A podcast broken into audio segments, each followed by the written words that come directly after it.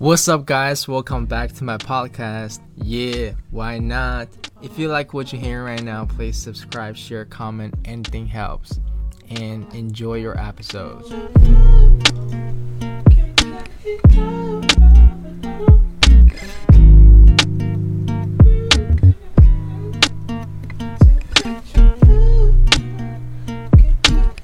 Yo, welcome back, guys. If you're new here, welcome, welcome, welcome. It's a brand new day and a brand new episode. I'm really excited. Thank you guys so much. Some of you sent me a message or, you know, left a comment below after I post the first um, episode. Said that it's interesting to hear my story. I really appreciate that. It gave me a lot of motivation, to be honest. And even though there's not a lot of listeners yet, but anyways, thank you. Well, I feel like I'm giving a award speech, like, oh, it's the best podcast of the year. Yay! Alright, let's talk about today's topic. How reading is changing me, uh, or affecting me, or improving me. Yeah. Um, do you guys have anything that you really want to do and you know if you do it, it will change you in some ways. Or you know it's good for you, but you just can't sit down and actually do it. If you have it, please share it with us and leave a comment below, you know. For me is reading books. Since I was little, I hate, you know, I hate reading. Never thought that reading will be one of my biggest hobbies one day. And I don't understand I didn't understand, right? Uh, but now I understand. I didn't understand why people can sit there for hours and just read. It's crazy. It's it's crazy for me. And I remember in primary school, there's an article um, in the Chinese textbook said that hmm, the person was so absorbed in reading that forgot to eat. And I was like, what? Like, how is it possible? Like someone can forget to eat because of reading? Damn, it's it's insane. Like at that time, I literally thought it's just someone made it up. It's not real. So obviously, reading was a terrible thing for me.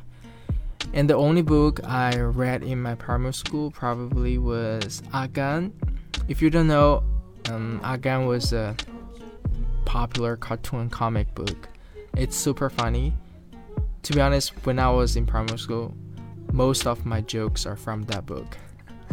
And I remember there were different sizes of the books the normal size, the mini size, and I had a lot of the mini size books.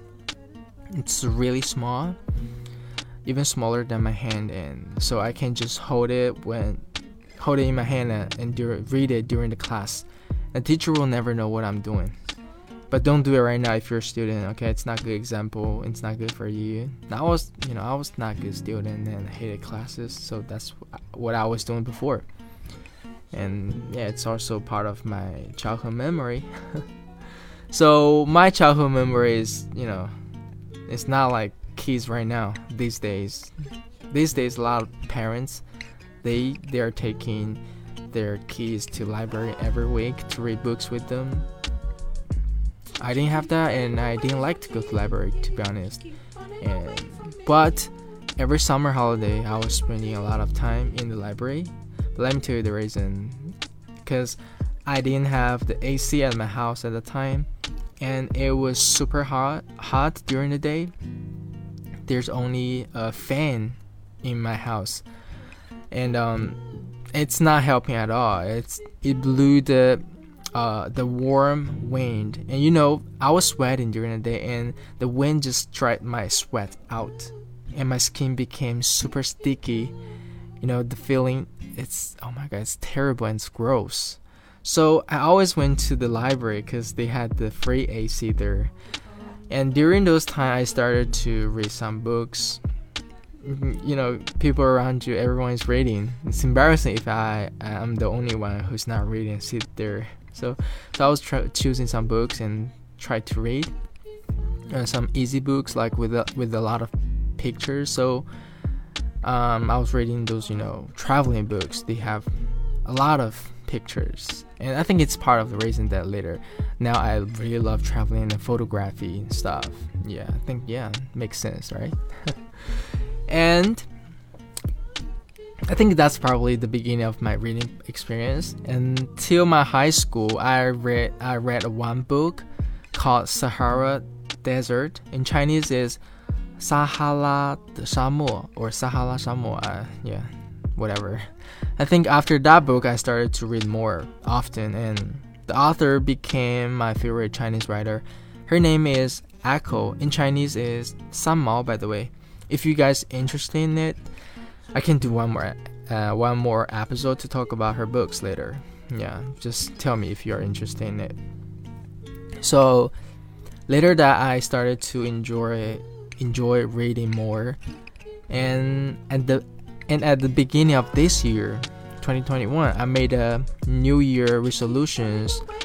You know, one of one of them on the list is to read at least 10 books. I, I know 10 books for those who who's lo- you know who loves and reading is probably nothing just two months maybe. But for me it's a lot. I'm a slow reader by the way. Anyways i've been talking too much about my boring reading experience. So how how reading exactly or really changed me? Okay let's talk about it. Um but of course it's just my personal experience or the things that happened to me like yeah, so it's my personal perspective. All right. Uh, first, hmm, it's oh my god, it's kind of complicated and broad this topic. Okay, first, I think reading um is a way of being alone with myself. Like when I'm reading, uh, like I'm spending some good quality time with myself. It's making me enjoy more to be with myself I feel like a lot of people don't know how to get along with themselves, including me. I was this type of person. I always wanted to have someone like my friends with me or talking with me all the time. Otherwise, I will feel so bored. I just can't really be by myself and enjoy it. And after I started to read books more often, I just realized spend some time, especially good quality time with yourself is so important. It, it's really relaxing, relax your brain, and it just helps you to, you know, get closer with your yourself at the same time. Yeah. And it's different from watching, you know, watching a movie or show or playing games by yourself. It's different, you know, reading you just feel the peaceful vibe there and you can just just be quiet and with yourself. And i really love it. I can feel it's making me like myself as a person or a friend a good friend more. Yeah i, I don't know if you can understand me or yeah that's how i feel. And i think that's the first point. Second uh through reading i could learn so many things, know a lot of different like experience, thoughts, perspectives. Like every book I read is literally like a conversation with the author. I'm reading, I'm listening to the like I'm listening to the author's eh, experience or thoughts. And so for me, after I read, I finish a, a book. Sometimes I feel even a little bit sad because I feel like the conversation ended and it's time to say goodbye, which for me is not enough. I want to keep talking with this person.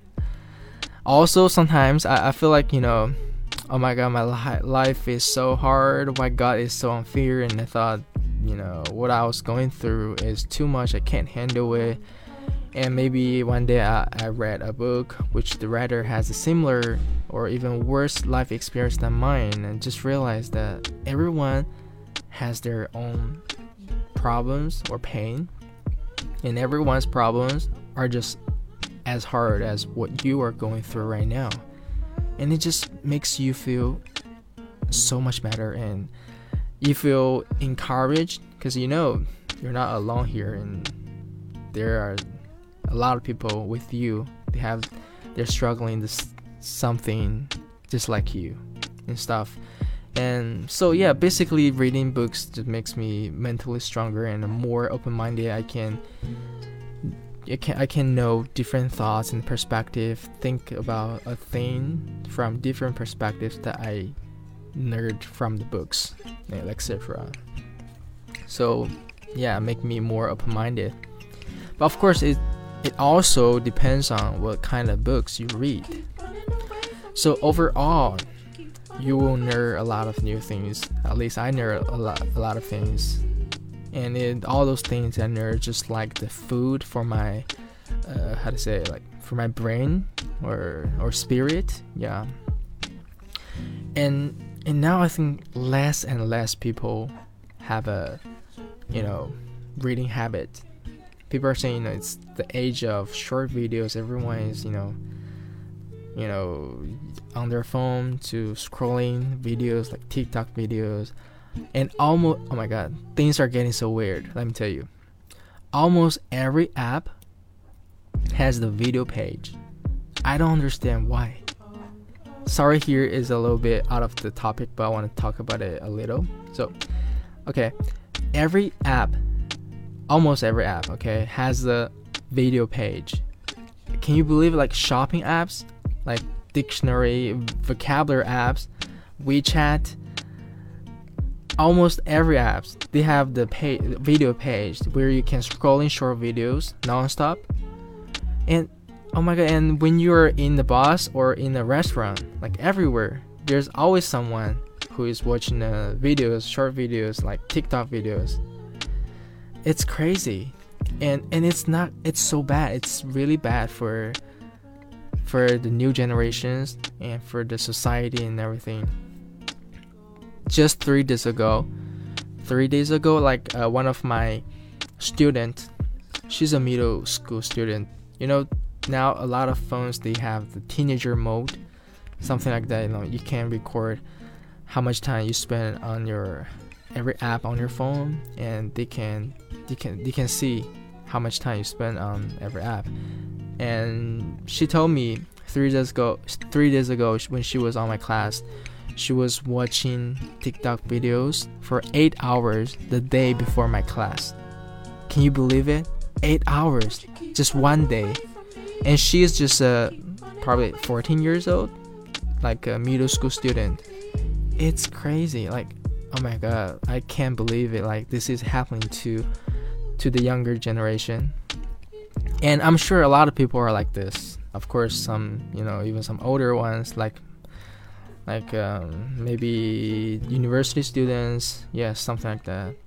Because you know short videos they are short enough so that you know before you get bored, you're already in another video and like this non-stop they can keep your brain releasing the dopamine and the dopamine will make your brain excited again so you can you just can't stop, you know.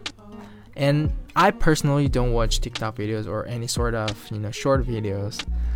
I only watch uh, Bilibili videos, sometimes YouTube videos, like those long videos and like 10 minutes or 15 minutes usually. But I deleted my Bilibili on my phone two days ago.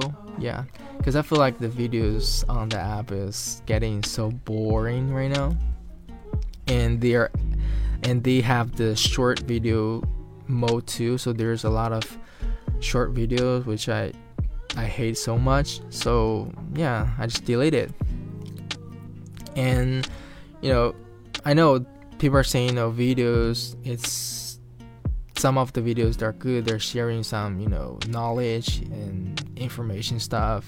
You can learn something from the videos. But i think the things that in the videos that you nerd are too distracted. And most of the things that you nerd are you will just forget it later. So compared to reading books it's more like a deep conversation with some you know talented and interesting writer. So i personally prefer reading much more than watching videos or something. But for entertainment you can choose you know play games watching videos or any other ways to entertain yourself but yeah, I like them too, but I just realized that we're always trying to find some excitement because we have get used to it to make our brain excited all the time. But um, but life is not like all about exciting things. So so recently, I'm just trying to find a slight of peace in my mind and stay peaceful and just enjoy the simple life. Enjoy the real things. The things and the person are really around me and the things are really in my real life. Not the things you know online the person the person online. I think it's also what i learned from reading books. Just stay at the moment right now and enjoy the life right now. Just because this is the real thing that I have not the things online. So I think that's um all I personally nerd from reading. And all those things are affecting me and make me a better person. And I think it's a really good habit to read books. So hope you guys can read books, read some books when you're free, when you're when you have time, and just spend some time with yourself. Enjoy the time with yourself. It will, I think it's really good. Yeah. All right. If you're still listening to it, thank you so much. And if you like it, please don't forget subscribe, share, comment, you know, share share it with your friends, something like that. And I'll see you next time. Bye bye.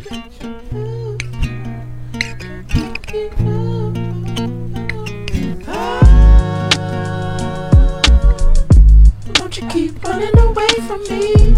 Won't you keep running away from me? Running away from me.